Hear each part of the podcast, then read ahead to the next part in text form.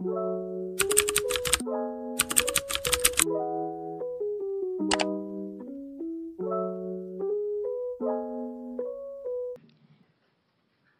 friends, on the 9th of October 2012, the Taliban shot me on the left side of my forehead. They shot my friends too. They thought that the bullet would silence us, but they failed. And out of that silence came thousands of voices. The terrorists thought that they would change my aims and stop my ambitions. But nothing changed in my life except this weakness, fear, and hopelessness died. Strength, power, and courage was born.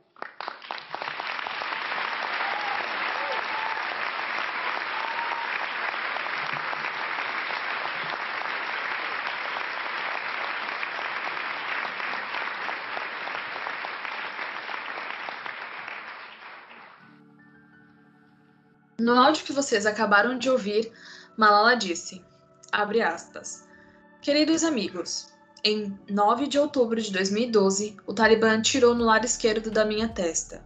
Eles atiraram nas minhas amigas também. Pensaram que as balas nos silenciariam, mas falharam. E desse silêncio surgiram milhares de vozes. Os terroristas pensaram que mudariam as minhas metas e deteriam as minhas ambições. Mas nada mudou na minha vida a não ser isso. A fraqueza medo e desgraça morreram. A força, o poder e a coragem nasceram. Fecha aspas. No dia 12 de julho de 1997, nascia Malala Yousafzai. O que a família dela não sabia era que aquele bebê um dia seria a ganhadora do Prêmio Nobel da Paz. O episódio de hoje será sobre uma das leituras mais completas e incríveis que nós fizemos. Por isso, se você não conhece a história da menina que sofreu uma tentativa de assassinato do Talibã, vai passar a saber um pouco mais agora. Bem-vindos ao episódio sobre a biografia da Malala.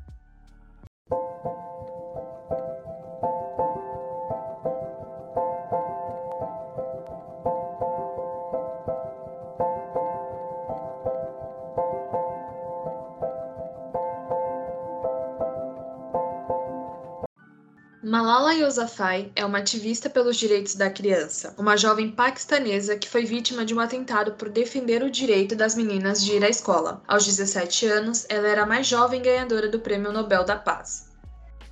Filha de Ziauddin Yousafzai e de Turpekai Yousafzai, Malala nasceu no Vale do Swat, ao norte do Paquistão. Quando nasceu, Malala conta em sua biografia que os pais não receberam os parabéns que os seus vizinhos costumavam dar àqueles que tinham filhos homens. No dia em que nasci, as pessoas da nossa aldeia tiveram pena da minha mãe, e ninguém deu parabéns ao meu pai. Vim ao mundo durante a madrugada, quando a última estrela se apaga.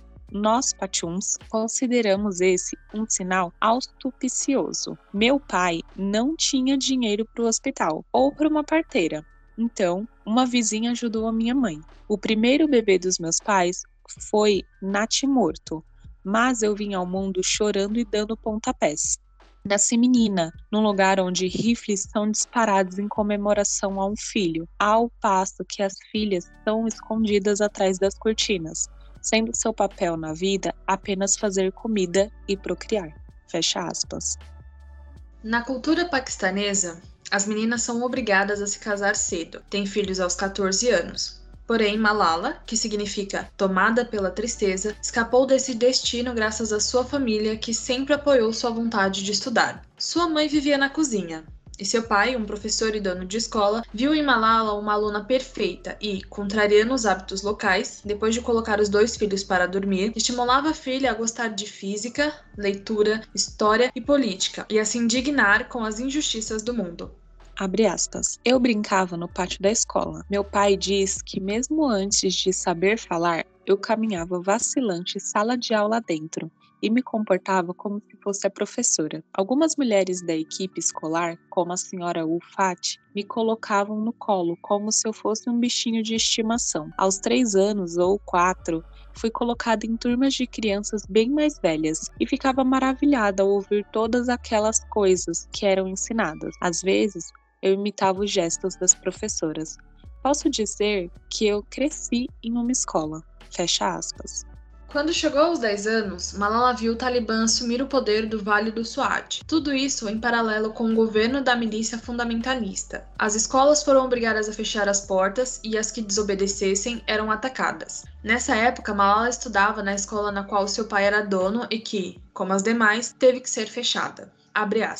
Foi a escola que me fez seguir em frente naqueles dias sombrios. Quando eu dava na rua, parecia-me que cada homem com quem eu cruzava podia ser um talibã. Escondíamos nossas bolsas e nossos livros sob o chalé. Meu pai sempre dizia que as coisas mais bonitas nas aldeias, toda manhã, era ver as crianças usando uniformes escolares, mas agora tínhamos medo de usá-los. Fecha aspas. Em 2008, aos 11 anos, Malala já defendia em seu blog o direito das meninas à escola. Aos 12 anos, para continuar a frequentar a escola, escondia o uniforme na mochila, para não ser assaltada e espancada no caminho. Foi então notado por um documentário do New York Times no qual Malala afirmou que queria ser médica e, portanto, prosseguiria seus estudos em outro lugar. Em 2010, embora o governo tivesse anunciado a expulsão do Talibã na região do Vale do Swat, no Paquistão, a milícia continuava rondando a área. Malala, que já era conhecida por defender em entrevistas e palestras o direito da menina à educação, passou a receber ameaças de morte. No dia 9 de outubro de 2012, com 15 anos, Malala estudava na província de Khyber. Enquanto voltava para casa, seu ônibus escolar foi parado por membros do Talibã, que subiram a bordo e perguntaram: Quem é Malala? Ninguém respondeu, mas um dos terroristas a reconheceu e disparou três tiros em sua cabeça.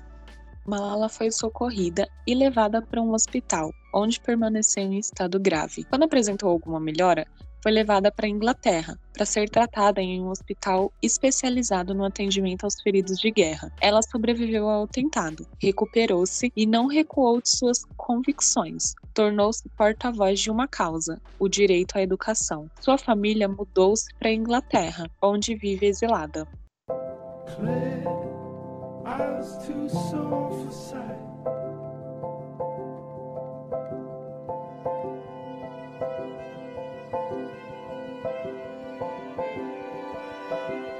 Bom, e aí agora chega aquele momento que a gente fala o que, que a gente acha desse episódio, sobre o tema. E como a gente comentou lá no início do episódio, esse foi um dos livros assim mais é, impactantes que eu já li. É, eu tenho lido, né? Dentro do, do nosso clube do livro, eu tenho lido alguns livros que têm me tirado da minha zona de conforto, então nem só de romance a gente vive.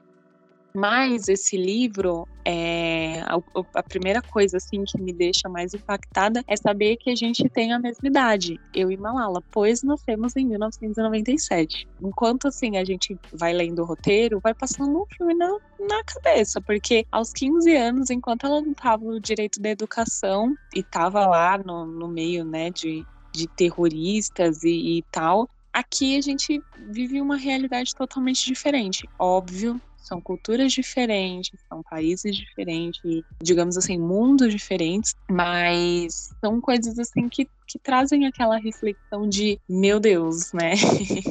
Existem outras coisas acontecendo no mundo, enquanto aqui pra gente, a gente tá vivendo a nossa vida, entende? Então, esse livro, assim, ele traz essa abordagem de, pelo menos para mim, de te de te mostrar que a vida não é só aquilo que você tá vendo, não é só o seu mundo, não é só a sua bolha. E eu achei uma leitura assim muito fácil. Ela traz para você entender a história da Malala, então primeiro você precisa conhecer a história de quem veio antes. E quem veio antes foram os pais dela. Então ela começa explicando é, sobre os pais dela, sobre a cultura, como os pais dela se conheceram. É, ela fala um pouco sobre o Talibã. Então, é, é legal, legal assim, né?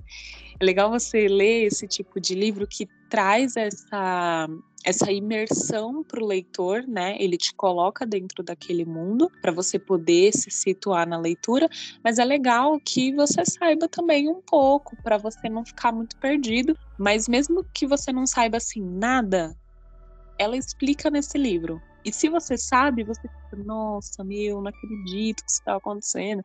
Pelo menos assim, eu sinto que acontece isso quando eu já sei alguma coisa sobre o assunto que eu tô lendo, especialmente quando é uma biografia ou é um livro que traz fatos históricos. E assim, esse livro é literalmente um tapa na cara. Eu gostei muito dessa leitura, achei uma leitura muito fácil, muito é muito bom assim você perceber essas diferenças, você perceber e outro mundo, sabe? Para mim foi uma leitura muito, muito, muito, muito proveitosa mesmo. Recomendo muito esse livro. Felizmente ela não pôde voltar ainda para o país dela. Ela no livro comenta que essa é uma vontade dela. E esse livro ele também traz uma questão muito polêmica, digamos assim, que é sobre religião. Então, ela fala bastante sobre a religião dela, ela comenta sobre o país dela no livro. Em nenhum momento ela fala, ai, ah, eu odeio aquelas pessoas que fizeram isso, ou, sabe,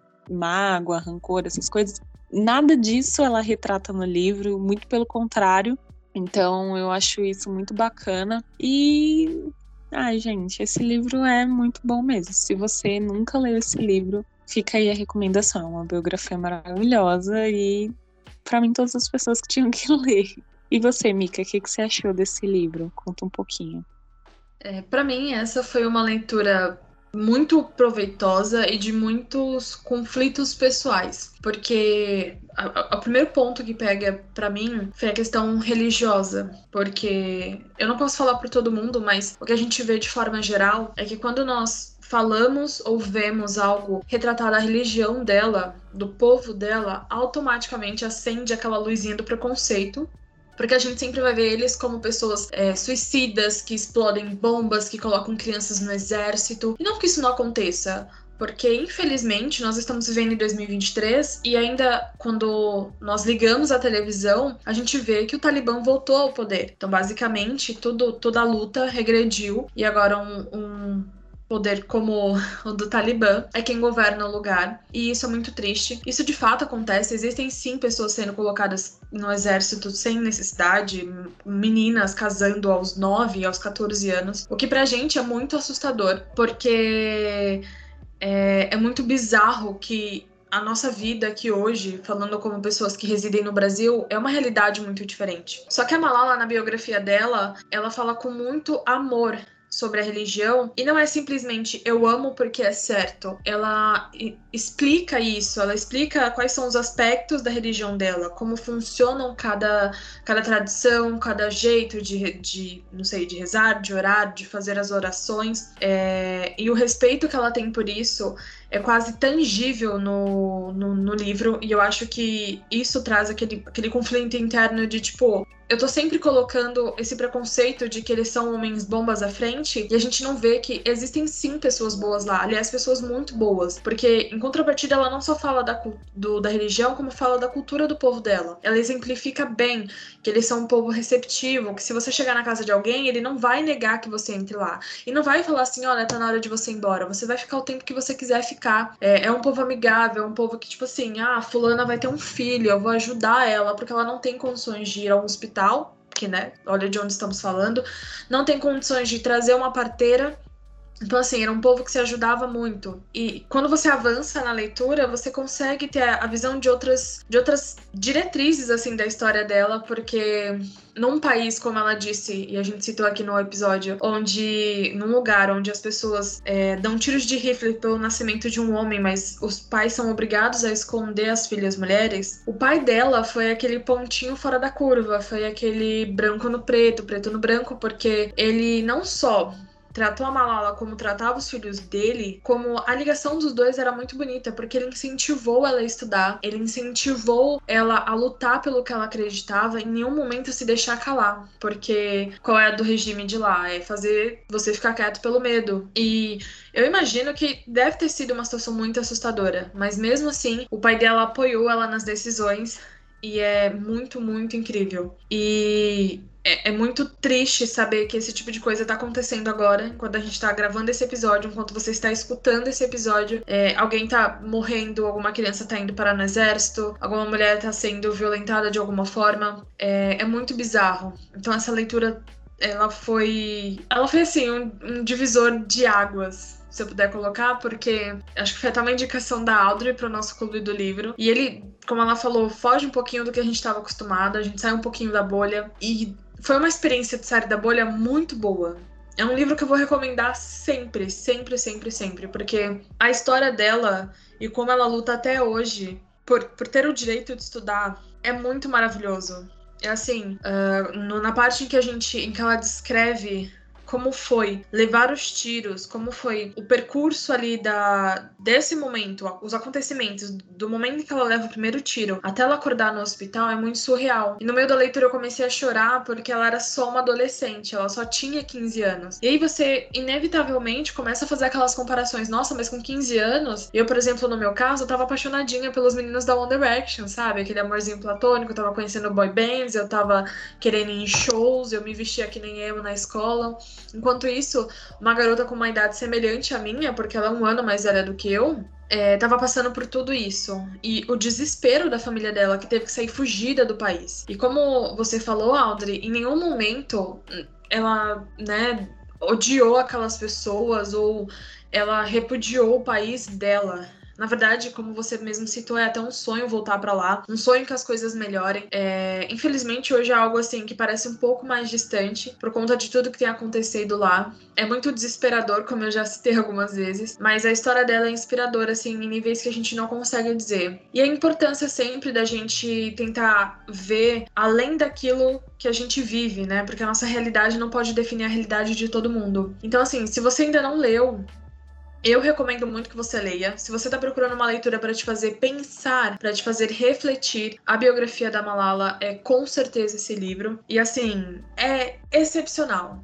excepcional em níveis que eu não consigo descrever em palavras. É uma leitura que deveria ser obrigatória para você pensar a respeito de política, porque sim, é um assunto que a gente precisa entender para a gente entender um pouco mais como funciona o preconceito religioso, para a gente entender um pouco mais como funcionam os nossos preconceitos a respeito das pessoas que são diferentes de nós e das culturas que são diferentes das nossas. Então, assim, é um livro maravilhoso e você precisa ler.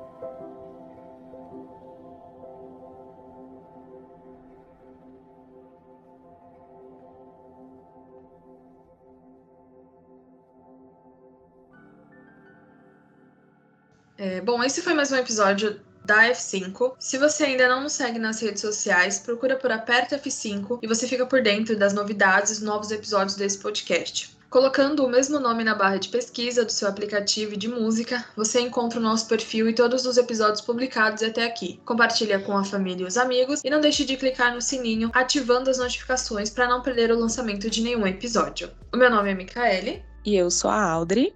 Nesse episódio, utilizamos como fonte de pesquisa os sites e-biografia e Educação Integral. Como trilha sonora, utilizamos a música Wash do Bon Iver. E vocês já sabem, né? Para se manterem atualizados, apertem F5. Vejo vocês no próximo episódio.